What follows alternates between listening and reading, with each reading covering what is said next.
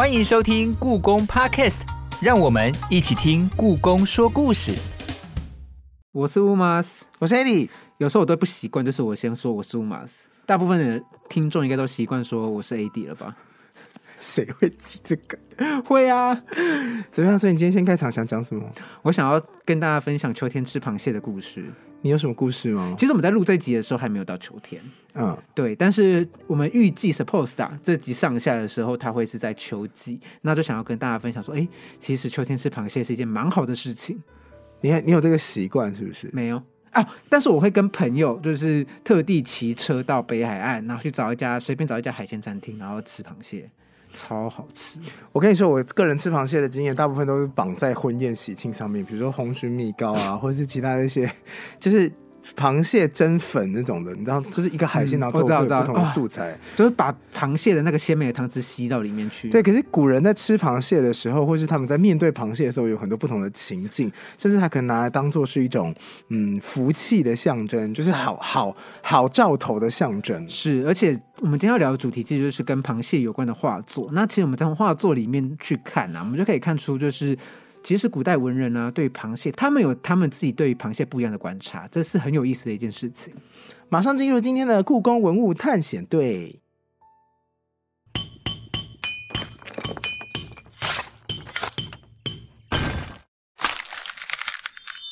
故宫文物探险队。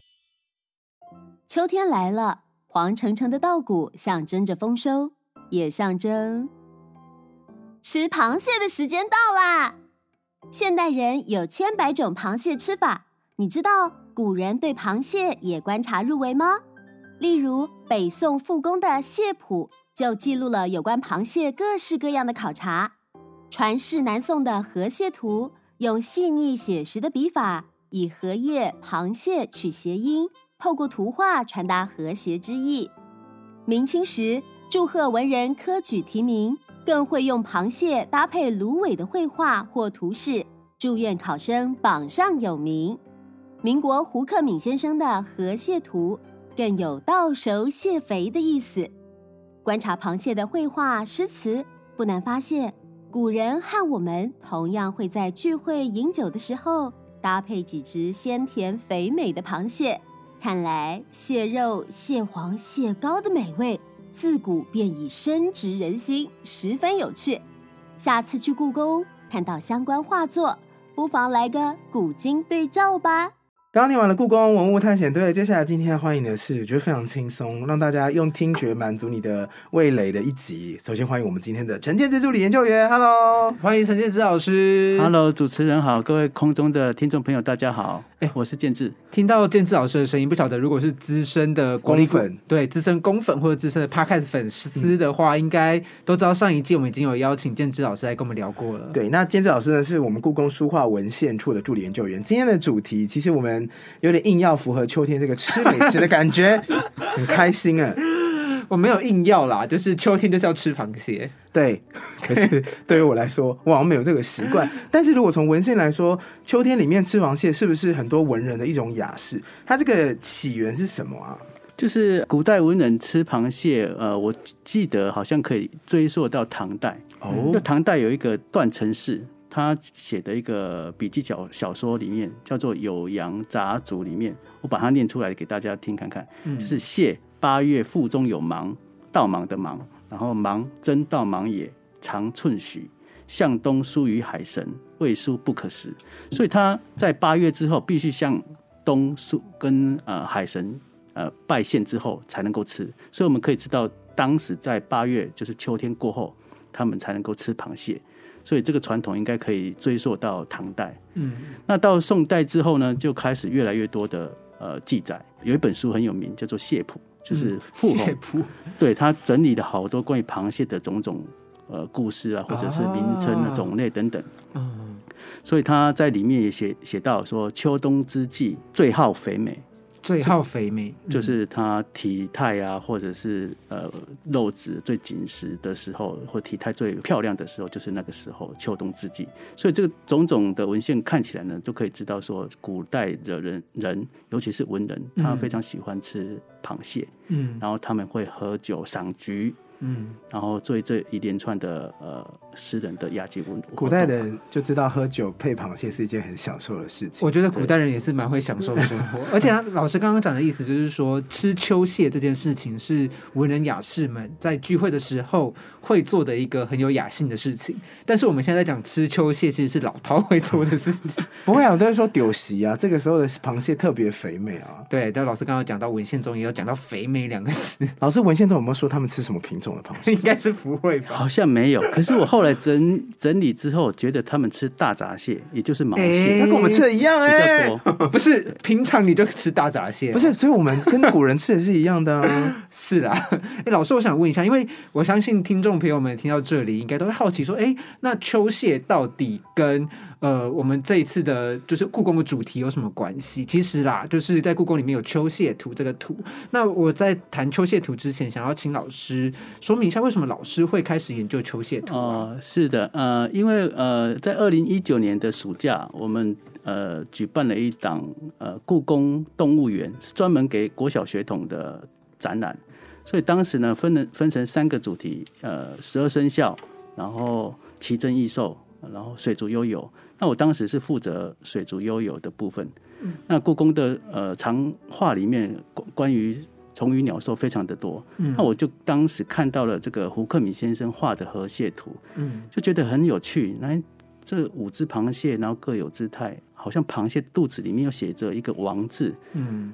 那胡克敏先生，说实话，我当时呃并不知道这个画家是谁，很惭愧。嗯。可是后来整理之后，就慢慢知道，然后也发现这个蟹画的有趣的部分，所以才有了那个这篇研究，然后可以跟大家分享。哇，它算是一个渊源。对。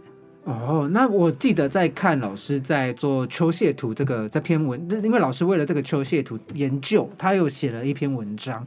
然后这篇文章里面，其实老师有探讨了很多有关于螃蟹的主题。那其中一个主题，老师就有提到说，哎，秋蟹图啊，古代的螃蟹，它跟吉祥、跟祝福，甚至跟古代的科举考试，它是有一些渊源跟原因的。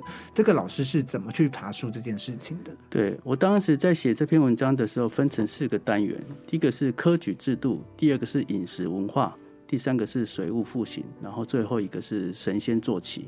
那科举制度呢？呃，就是我在观察这些画作的时候，当然也回顾了一些研究，常常可以看到它，呃，螃蟹跟芦苇一起画，就是它有时候它是它的呃螯足，就是两个会咬人的地方，嗯，就是呃衔着这个芦苇的叶子，或者是它出现在芦苇的生长的。生长地附近，那我就去好奇，就去为找为什么他们他们要画这样的绘画。嗯，那我就考呃，就是找到说，因为明清殿试之后，呃，明清有那科举制度，是。那它分作三甲，一甲呃有前三名就是状元啊、榜眼探花，然后二甲就是第一名是传儒，嗯，所以这个卢传卢的卢就是芦苇的芦，那螃蟹就身形带壳，就是带甲，所以。呃，一甲传鲁或者是二甲传鲁，就是指的就是这种祝贺，呃，就是考试的人希望他能够中甲，然后考到进士啊，或者状状元、榜眼、探花子、卢甲，所以他常常就是一只螃蟹或者是两只螃蟹，然后跟芦苇画在一起，所以是不管是一甲传鲁或者是二甲传鲁，都是希望他能够呃金榜题名啊。对，老师说传鲁是什么意思？我没有听懂。传鲁就是呃，当时殿试它分三甲，嗯，那第二甲的第一名，嗯，叫做传鲁，就好像是状元；第一甲的前三名有特别的名称，哦，然后第二甲的第一名，尤其是第一名，它称为传鲁。那啊，我刚刚忘了说，就是这四个人呢，把它组合成一个名字，叫做鼎鼎甲，嗯，就是那个周公鼎的周公鼎的鼎，嗯，那鼎甲，所以这四个名称呢，就是。跟甲甲都有关，跟螃蟹的甲壳都有关系。哦，真的谐音。其实我觉得跟乌龟也可以。但如果是甲比较帅气吧，如果是螃蟹，就都是水生动物。我觉得就是跟比如说我们呃有一些传统的服饰里面会有一些蝙蝠变福气，对啊，对对对，都是以动物的谐音来借用。对，当然有很多种动物了，但大家已经约定俗成用螃蟹，我们就不要再改了吧？不一定有。龟甲，那我们我们就接下来欢迎乌马斯流派，好不好？就创一个乌龟有关的但我们今天要专注的是螃蟹跟螃蟹有关的画派。好，没问题。那老师就是，那就是在科举这个方面，它是有一个吉祥，我觉得它是一个祝福，跟甚至有点吉祥的寓意。然后衍生到后来，您在您的单元里面有写写到一个叫做“随物复形”。那这个部分我觉得非常有趣，因为老师刚才在在介绍的时候就有提到说，哎，比如说螃蟹跟芦苇。它会一起出现，然后甚至螃蟹跟荷花它一起出现。那老师可以跟我们解释一下，到底是，比如说您在历代的，比如说螃蟹的画作中，有很多画螃蟹的画嘛？那它是怎么去，怎么会有水物复形这样的状况？就是您的研究中是怎么看到这一块？呃，我相信就是古代的画家画螃蟹一定很早就开始，因为螃蟹很早就出现在人民的生活当中。那就是我当时在写这篇文章的时候，从宋代的宣和画谱里面就有鱼蟹图啦，或者是双蟹图，就已经有这个名目留下来了，题目留下来。可是很可惜，就是没有看到这些画作，已经不传了。那北京故宫还留有一张叫做河蟹图，就是如主持人刚刚说的，呃，螃蟹它夹着那个荷荷花的那个叶子。所以它被称作河蟹图。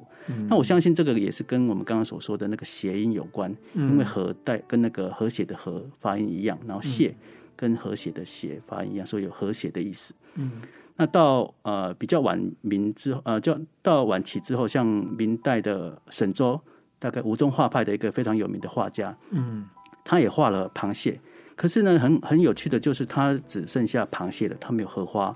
或者是稻谷这些，所以就只有当一个当以螃蟹为 model，然后专门为它做一个写生。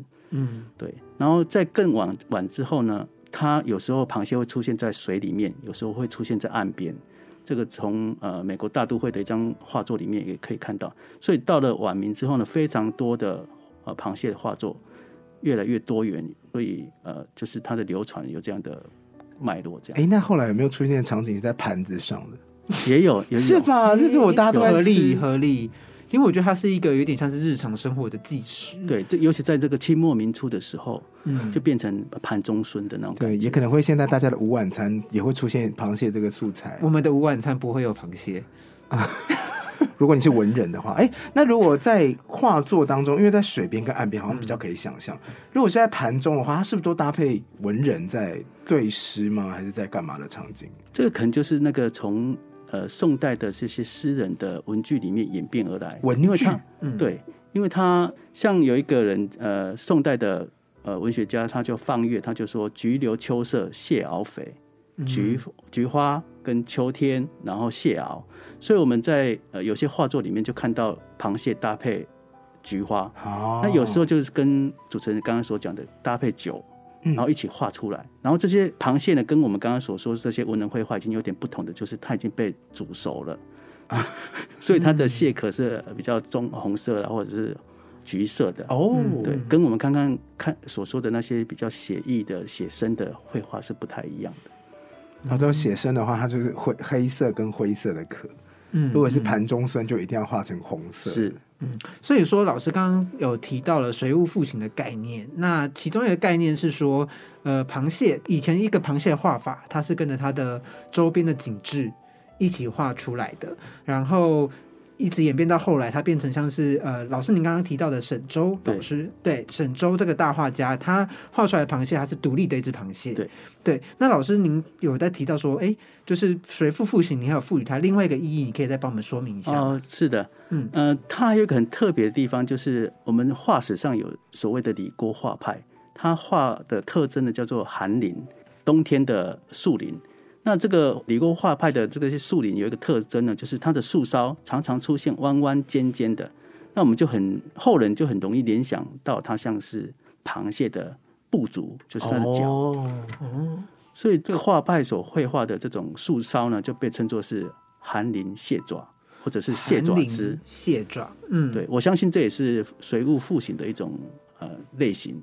嗯嗯，老师的意思是说，他可能不在画螃蟹，对，但是他用螃蟹的形体去画出，比如说老师说的，哎，那种树梢的对树枝。的样态，哦，是这样子哦，这也是一个随父复兴。所以老师您的，所以在您的观察当中，你认为说他这个是有一个继承的吗？还是说我的意思说它是变成是一个传统，就是变成说，哎，之后画树梢会这样画？就是我觉得，呃，不管是画蟹爪子或者是写生写意的，我觉得它好像是同时在进行的。嗯，只不过李过画派他画了螃蟹的一个局部。嗯，然后像是南宋的河蟹图啊，或者沈周的球模图这些写真写真册里面的球模图，就是就画螃蟹的整个的形体，觉得有两种脉络同时在演进。嗯嗯，其实我们刚刚讲那么多画螃蟹的主题。有有点饿，你怎么突然？我只是想说，可能有一些便当什么或者什么火锅店，可能还是吃得到螃蟹。你看我们现在可能火锅店或便当店，我们可以找到螃蟹肉。对。那刚刚有说老师说，在书画当中也有看到煮熟的螃蟹，但是不管是有没有熟，就是螃蟹这个意象，它有没有出现在除了书画以外的，把它变成一种符号？比如说，它可能会出现在文字作品，或者是瓷器啊，或者是 maybe 刺绣啊这种的。老师的研究里面有有见方这些东西吗？好像瓷器里面也有，就是一甲传炉或者是二甲传炉，就是我们刚刚所说的跟科举祝贺感觉，对，或者是祝贺的意思。嗯，就像我我知道，就是就像那个我们小时候啊，就是如果你遇到自己的长辈结婚，比如说。叔叔伯伯可能是在我们还很小的时候结婚的，然后小时候就会有送脸盆，然后脸盆上面就会印有鸳鸯，是是，我觉得是大概的一个概念。那是这样来的哦，不是啊，不是不是跟一甲传炉那个没有什么关系，但是就是有一样的祝福的意味，用用意啊。我后来就去比较螃蟹多少钱，其实其实螃蟹要买螃蟹就是要论斤称量的，不能够说呃我要买一只，或者我要买一只母的，或者买一只公的。老师说画作也要称量吗？不是的，老师自己去研究以前古代买一只螃蟹多少钱。我们现在我们现在是是是，可是呢，它就是一只大闸蟹的钱跟一只土鸡的钱是相当的，所以它是非常昂贵的。对，对一般人，它重量很轻啊，对吧？我只能说有些人会掺水了。这个就是你知道，如果是冷冻的螃蟹，它的脚就 Q 起来没有？Q 起来中间会有一些水分凝固，变冰块。是，我就问那个冰块要不要收钱？可是它如果全部退冰。你又觉得安利美清这样不新鲜？那你他不是他不能先称量之后再冷冻吗？那你信吗？嗯，对啊，这就是一个劳资纠纷了。我想古代应该有这个，不是这不是劳资纠纷，这是买卖纠纷。好，我们刚才聊了那么多螃蟹的一个。在各朝代里面的不同表现的方式，甚至是有一些集成的寓意。那这这时候我就想要问一下老师，就是因为我们刚才说了很多螃蟹图嘛，可是大家可能没有不，毕竟在在用听觉，他可能看不到螃蟹的图。当然我们会在我们的节目资料栏里面就是放置一些相关的图档资讯。但是我这边还想问老师说，在各朝代或者是您。所观察或研究的螃蟹图中，他们是怎么去呈现螃蟹的呢？如果老师在这边可以再跟我们讲一些画作，比如说呃南宋的河蟹图，它是怎么画螃蟹的，然后一直到沈周是怎么画螃蟹的？形体样态样貌的话，我觉得这是会非常有意思。呃，是的，呃，主持人的观察非常好，就是呃画螃蟹基本上我把它归成四类，四类好了，一个是写实，一个是写意，写意。写实就是非常的像。嗯，呃，它有几根爪子啊，或者是几根呃毛啊，或者是这些都要把它画出来。这么写，然后写意呢，它就是用一个水墨的块面的画法，让你知道哦，这个是脚，这个是脚壳，然后这是眼睛。可是它不是非常的准确精密。是，这个是写实跟写意。第二个呢，就是色色跟水墨，水墨比较大家比较清楚，就是黑白配。是。然后色色呢，就是在黑白配以外加上其他的色彩，就好像我们刚刚所说的煮熟的螃蟹坑，它必要必须要赋予它呃橘色、橘色、红色、棕红色之类的，所以大概是可以分成这四个。是那南南宋的。这个河蟹图呢，就是非常典型的写实，然后色色的绘画。写实色色的绘画，因为老师刚刚说哪个色哪个色？设计的设计的色，然后颜颜色的色。对哦，设计的颜色。老师刚刚提到的那个南宋的河蟹图，它的河蟹图跟。和胡克明老师的河蟹图的河蟹的河是不一样的。对对，南宋的河蟹图它是荷花的荷，然后是这张图，就是它是写实的，他画的很很像。但是我我刚刚在那个会议室的时候，我就问老师，就是老师就是我就知道老师会说这张是写实的，可是我就看那个荷叶的大小啊，哇，古代的螃蟹长得有够大只的，有小的荷叶啊。这很大哎，荷叶有小的吗？荷叶不也是从小长到大，然后它出生都这么大吗？就我感没有，所以荷叶开花，然后马上就两公尺。对，可是它这个就是南宋这个河蟹图，真的画的很写实。对，它其实南宋这张河蟹图，它的河它的蟹的部分，老师刚刚说有毛，你仔细看，真的有。对，就真的把毛标出来。对，然后听说就是阳澄湖的大闸蟹，它有四个特色，就是青甲、嗯，白肚，嗯，然后黄毛、金螯，嗯。所以它的毛，它它的颜色是要非常的黄，才能够成为极品的。嗯，所以这些观察都是渔民或者是一般呃文人对于这些螃蟹的观察，然后把它赋予特别的形象。然后可以跟我们的饮食文化有搭上搭上关系。哦，所以可能文人也是从饮食文化里面去认识到螃蟹之类的。那老师，我想问一下，那如果是在写意的，甚至水墨的，他们会用什么样的手法去表现螃蟹的姿态啊？水墨跟写意的呢，就是沈周写生册里面的求魔图，就是水墨跟写意的代表。嗯，然后到后来呢，像徐渭或者是运寿平，他们也画了类似的这些水墨写意的。螃蟹画，我个人觉得水墨写意超级难，对，因为它这是黑色的螃蟹的，因为大家知道螃蟹就是螃蟹爪八个，然后两只螯这样，嗯。而且如果你要把它用色块表现出来的话，因为它还有一节一节的手腕，嗯，然后你只要诶那个晕染一没有顾好，你的脚就糊了，所以他要用写意的方式，还让你看得出来这是几只螃蟹，我就觉得真的是大师级的作品，对啊，像老师刚刚提到的沈周的。和画螃蟹的图，它其实就把它画的，我觉得是有动态感诶，是对。然后它的浓淡，它的墨的浓淡啊，跟我觉得它就有一些阴影的感觉吧，就是就我的感觉是这样。然后把它的动态感画的非常的细致，非常的好看。这样，那老师就是我们先撇除掉胡克明老师的的河蟹图好了，在过去的这些画螃蟹的图里面，您有自己有比较特别推荐大家去欣赏或者是去看的图吗？呃，我刚刚还有忘了讲，就是它变成了神仙的坐骑啊。对，以前我们认为神仙可能就是乘龙啊、乘马，就是当他翻山越岭、翻江过海的一个辅助的公交通工具。可是呢，到晚明之后。螃蟹，尤其是这种大闸蟹或者毛蟹，也变成了神仙的坐骑。真的假的？是在那个我们院长吴斌还有裘英的画作里面都可以看得到，所以在晚明之后才出现的。我可以问的是什么场景吗？就八仙渡海。八仙渡海是骑螃蟹吗？对，不是，不是，不是那个牛吗？然后，所以八仙渡海里面有一个罗汉，罗汉跟八仙渡海，然后他们就有都有骑螃蟹。对，老师在文献里面其实有写到说什么是。呃，螃蟹可能会成为他们身体的一部分啊，或成为随侍在旁的一个一只动物这样。嗯，那那个画面是怎么样？就是一般坐骑可能在神仙的旁边，嗯，可是画螃蟹这些当做神仙坐骑的场景，就是有我们可以看到有海浪，嗯，然后神仙骑着螃蟹，甚至就是踏着螃蟹。在渡海的感觉，嗯嗯嗯，像老老师刚刚我先补充一下，就是那老师刚才说的八仙渡海那一张，就是骑着旁边那个图啊，它其实不是每个神仙都骑螃蟹，它是其中一位神神骑，对，它是骑螃蟹的。然后老师刚才提到的仇英的，它好像是玉洞烧丹图，对对，那这个里面它也是把螃蟹，它有一点变成是神仙坐骑的概念嘛？那为什么螃蟹会被有这样子的？待遇吗？对，就是他为什么会是？我也很好奇，就是为什么晚明的画家会把螃蟹突然升级到一个神兽的感觉？对，神兽。第一个就是它螃蟹有不是有两只螯吗？对，它可以攻击人，也可以保护自己啊。所以我觉得神仙可能某方面也需要这样的神兽，嗯，可以保护自己，然后又可以渡海的。所以到晚明的时候，被画家把它提升到一个非常高的地位。是，这是蛮有趣的一个现象。可是是不是？晚明才出现，或者更早出现，所以说不定我们还要再斟酌斟酌，透过文献去做个更仔细的考究。对，我们刚刚其实聊了很多，像是不管是螃蟹，像我们刚刚讲到的，它有一个科举上的一个祝福的意味。它有在中国的呃饮食文化上面具有一定代表性的位置。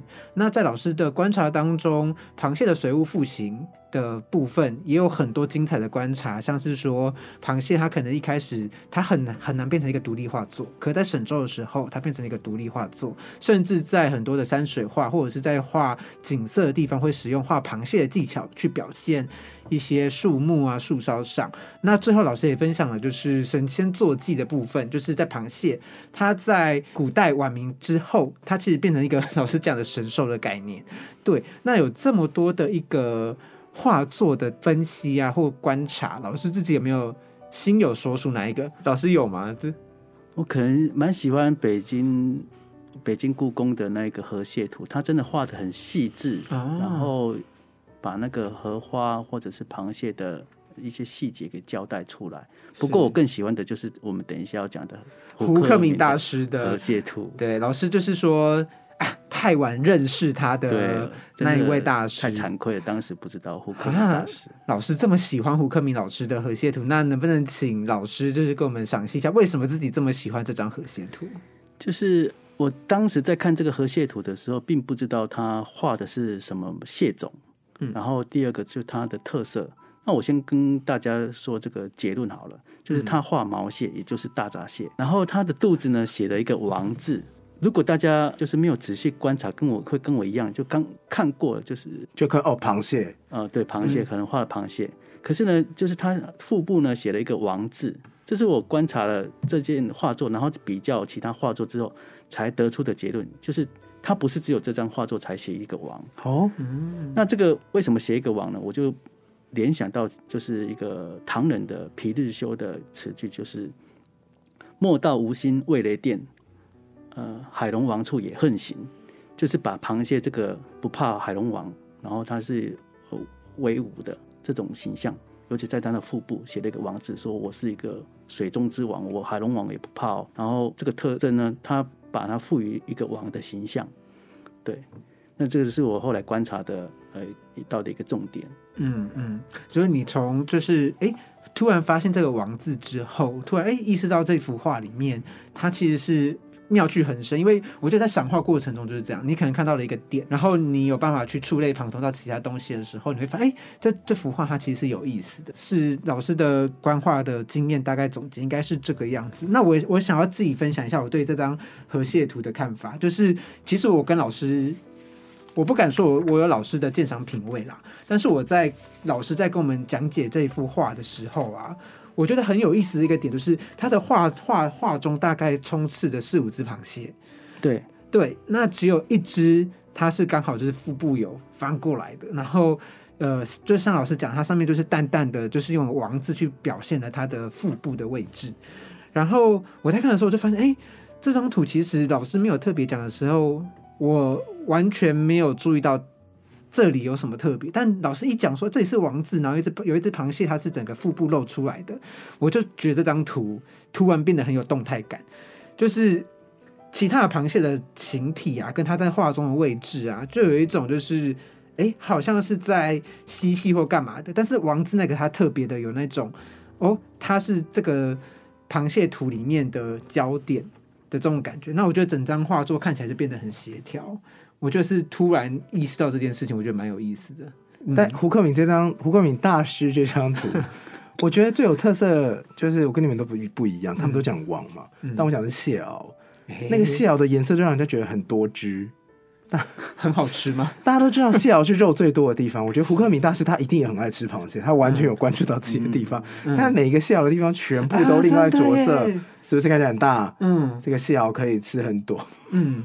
而且它的河蟹图的河啊，嗯，就是老师有提到，它的河它是稻荷的河，对对。那老师为什么人家都是荷花的荷，那稻荷的河为什么？我们可以联想，就是稻荷出现的时间，嗯，大概就是秋天，所以秋生到熟的时候，螃蟹也跟着就是它的繁殖啊，也变得多了起来。嗯。所以秋天跟稻荷跟螃蟹其实它们是同时出现在秋季的一个关键词。哦。对因为以前的荷叶跟螃蟹一起出现是取自和谐的谐音嘛，嗯，但演变到后来，连秋天这个意涵也包含进去。我突然想到，就是我们小时候啊，不是有在国小的成长过程中，不是有读到一个那个一个课文叫做《雅量》。那《雅量》它里面写到，就是说，呃，我看一个，比如说一个看到像格子，你看像绿豆糕，对是是对对对，我现在要说的是，经过老师刚刚的赏析之后，我突然有一，我刚刚突然有一个灵光一闪，它又像什么了？红鲟蜜糕。那也是螃蟹在里面呢、它没什么变啊。这个是哦不一样。大闸蟹，对。OK，没有，我只想说胡克明老师真懂吃，我只是想要抒发这个感觉而已我。不晓得想到现在，大家会不会除了看螃蟹图，也会想要去吃螃蟹？但如果你同时这两件事都做到，那代表我们这一集的目的就已经达到了。没错，而且我们真的很谢谢陈建志老师今天带来给我们这么精彩的，就是关于秋蟹以及螃蟹的分享。秋天到了，大家要吃螃蟹。那在今结束我们这一集节目之前呢，让我们一起听故宫的声音，听故宫的声音。今天的声音关键字是“泡”。你听，这像是螃蟹在唱歌的声音。听说螃蟹离开水的时候会透过泡泡发出声响，究竟怎么回事？让我们赶快解答吧。刚刚结束的听故宫的声音当中听到的泡泡声呢，其实就跟今天最后要给大家一个很有趣的小知识。